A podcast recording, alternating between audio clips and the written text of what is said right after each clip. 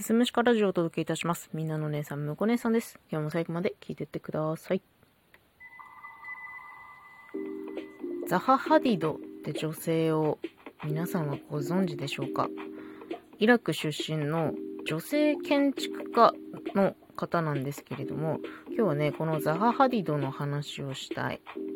彼女は建築の世界における脱構築主義に当たる人で、まあ、機能的で合理的な建築様式から飛び出して概念にとらわれない自由でアーティスティックな建築デザインをいくつも生み出してきたと。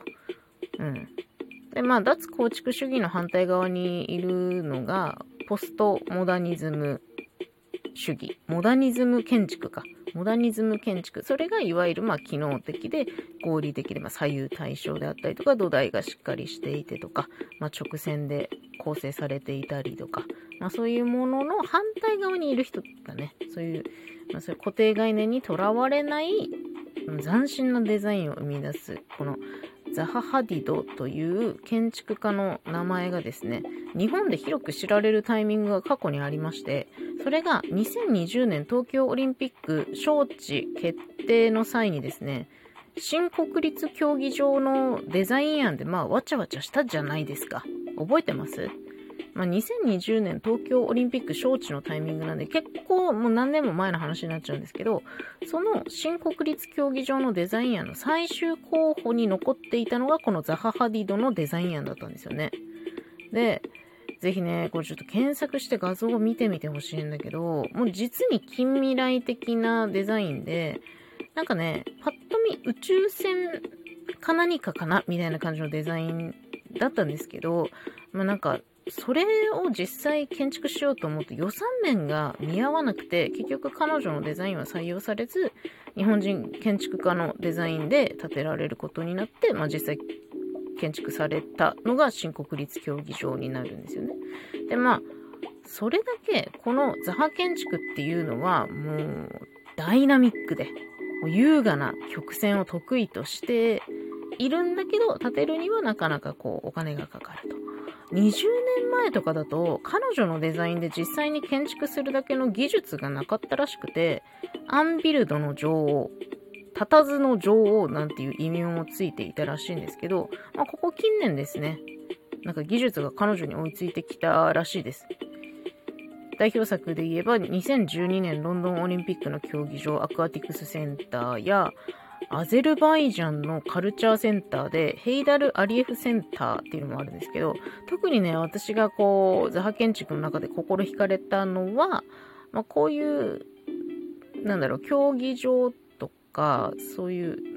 建、建造物、建物というよりかは、えー、アブダビにあるシェイクザイド橋っていう橋なんですけどね、それがもう非常に芸術的なんですよね。これがまた流線形が綺麗でね、あの、今までの橋の形とは全然違う形してるんですけど、なんかこう、ザハ建築っていうのは私が知ってる建造物とはまるで違うことに、私はザハハディドに出会って驚かされているんですよね。まあ、日本っていうのは国、国土が非常に狭いじゃないですか。で、まあ、国民性なのか、外見のアート面よりも合理性割と重視するとかありません？